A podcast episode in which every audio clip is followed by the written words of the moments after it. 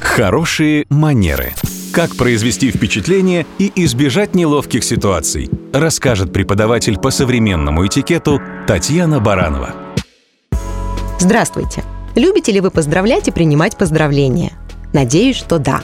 Давайте сегодня поговорим о культуре поздравления в современном цифровом мире. Предположим, что социальные сети напомнили нам о чьем-то дне рождения. Ложится ли на нас с этого момента обязанность поздравить своего виртуального друга? Все зависит только от вас. Например, этим очень удобно пользоваться с точки зрения поддержания контактов с теми, с кем мы редко общаемся. Ведь даже через много лет можно так и написать «Привет! Facebook сегодня напомнил о твоем дне рождения». А я подумал, ведь мы уже не общались целых сто лет. По-моему, отличный повод исправить ситуацию. Поздравляю тебя, мой друг. Давай встретимся. Но при всем при этом интересно, что у нас всегда остается возможность как бы не заметить подобное напоминание. Если у вас в друзьях в социальных сетях есть коллеги или бизнес-партнеры, то поздравлять их с днем рождения вы не обязаны.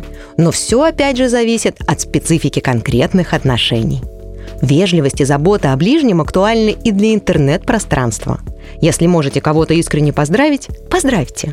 И это не так важно, лично или через социальные сети. Ведь человеку важен именно сам факт внимания. Это и есть хорошие манеры.